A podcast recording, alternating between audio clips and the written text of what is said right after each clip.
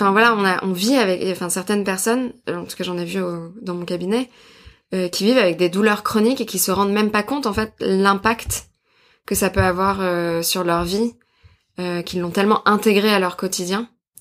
Et hum, et je pense qu'en parler, et même si c'est avec ses amis ou euh, dans un cercle où on se sent bien, euh, euh, et ça permet de se rendre compte, genre ah toi aussi t'as ça, Hmm. ou euh, ah t'as pas ça toi, c'est bizarre. Ouais.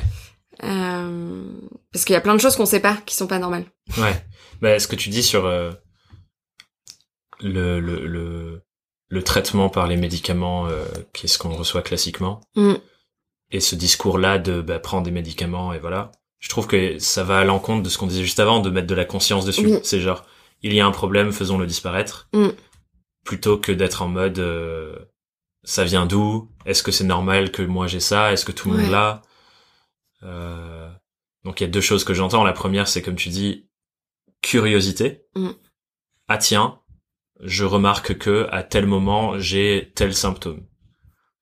Quelle est la cause et essayer de remonter un peu l'arbre. quoi. Ouais, c'est ça.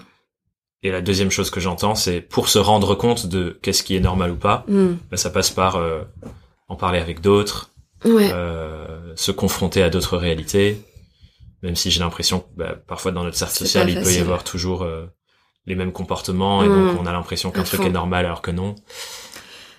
Et, Et- c'est pas facile d'en Mm. parler d'ailleurs si on, enfin voilà, si c'est des choses un peu intimes et tout. euh, À fond. Et je pense aussi il y a un, un vrai euh, réveil à l'intérieur de soi. En fait, on, euh, je pense qu'on se raconte beaucoup aussi euh, qu'on peut euh, gérer et euh, que c'est ok de subir ça. Ouais. Et euh, et du coup, on s'enferme aussi dans un truc euh, et c'est c'est pas aller jusqu'à ah je mérite euh, d'avoir ça, Mm. mais il y a presque un truc euh, euh, ouais, euh, en fait, c'est comme ça et euh, Oui. ça m'appartient et je vais pas commencer à vouloir chercher euh, et, et je pense qu'il y a un déclic à avoir là-dessus en mode en fait, j'ai le droit d'aller bien. J'ai le droit d'être en bonne santé. Ouais. Euh, Oui, de pas devoir euh, gérer autour d'un problème euh, juste parce qu'il est là, mais en fait se dire bah il existe une réalité où j'ai plus ça quoi. Complètement.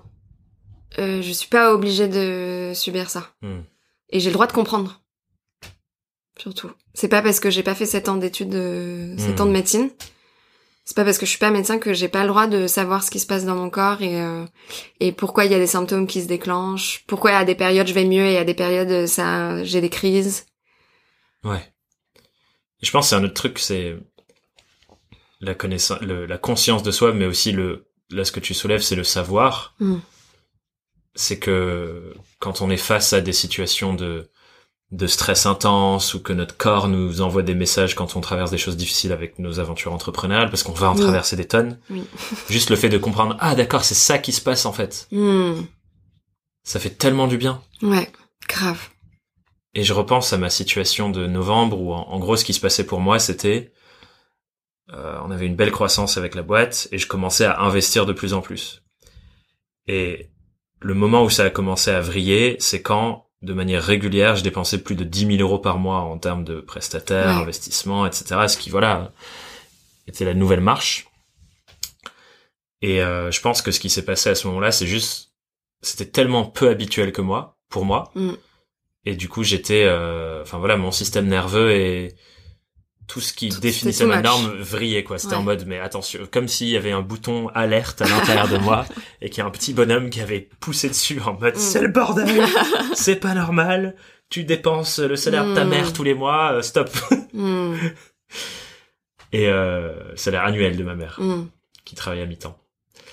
Et, euh, et je pense juste de comprendre, ah, mon système nerveux est tellement pas habitué à ce genre de réalité qu'il a pété un câble. C'est normal, je suis un être humain, c'est pas parce que j'ai fait de la merde. Et il a voulu te protéger en fait. Exactement. C'est un système de protection. Et c'est pour ça que je disais tout à l'heure, il faut remercier aussi ces parts-là. Hmm. Elles sont là pour te protéger. Et en tant qu'espèce, on s- on on n'aurait pas euh, vécu jusqu'ici si on n'avait pas ce système de de protection. Et il y a un truc super intéressant euh, dans le système nerveux. On a euh, le système nerveux autonome. Euh, respirer, les battements du cœur, la température, la digestion, tous ces trucs-là que le corps euh, fait euh, Sans qu'on sans qu'on ait besoin de ouais. faire quoi que ce soit, qu'il le fait au quotidien, 24 heures sur 24, 7 jours sur 7. Et à l'intérieur de ces systèmes nerveux autonomes, tu as le système nerveux euh, orthosympathique et euh, le parasympathique. L'orthosympathique, c'est justement, je suis dans l'action, je suis dans le stress, je me lève le matin, euh, on est tous, euh, le matin par exemple, on est tous en orthosympathique, c'est ce qui nous permet de sortir du lit. Donc, euh, cortisol euh, qui est sécrété, donc ce qu'on appelle l'hormone du stress, euh, l'adrénaline, etc. Ce qui nous permet d'être là, debout, euh, je vais me faire un café, etc. Mm. Euh, d'être dans l'action, de faire des choses, euh, d'être dans ma journée, euh, etc. Et on a le parasympathique. Le parasympathique, c'est le repos, la relaxation. Donc par exemple le sommeil, typiquement, la digestion, hyper important d'être dans la relaxation pour bien digérer. Euh, quand je suis euh, devant la télé, devant Netflix, euh, je suis Mhm. censée être en parasympathique. Il y a zéro danger, Oui. donc pas besoin d'être en hypervigilance. Donc notre système nerveux se relâche et c'est là qu'on. Et, et c'est là aussi où le corps se répare, vraiment. C'est la nuit, on est en parasympathique et c'est là où les tissus vont se réparer, les muscles aussi, on va éliminer les déchets, euh, etc. Et notre cerveau, il est encore branché à euh, il y a quelques milliers, millions d'années. Hmm. Il, euh, c'est allé trop vite là. euh, On est dans la savane. euh, on est dans la savane, exactement. Vraiment, on est dans la savane, etc. Et du coup, le, ça veut dire que le système nerveux ne fait pas de différence entre le stress d'aujourd'hui et le stress qu'on pouvait avoir de je me fais courser par un lion et je suis en réel danger de mort. hmm. Si vous êtes en train de courir pour récupérer votre train parce que vous êtes en retard, votre sy- système nerveux il se dit il y a un lion qui est en train de me courser. Donc en fait, il va mettre en place les mêmes mécanismes comme si vous étiez en danger de mort. Or, vous n'êtes pas en danger de mort, vous êtes juste vous allez peut-être louper votre train. Oui. Et je trouve que quand on prend conscience de ça et qu'on se dit en fait à chaque stress, j'enclenche, je dis à mon à mon corps on est en danger de mort. Euh, bah, en fait déjà c'est super violent. Et je pense qu'on a beaucoup minimisé le stress, ça va mieux maintenant parce qu'on en parle beaucoup, mais on a minimisé le stress pendant des années en disant non non mais c'est juste des petits stress. Mhm. Mais le, le corps il sait pas, le système nerveux il sait pas que c'est un petit stress. Ouais. Lui il se dit euh, waouh il y a un lion quoi.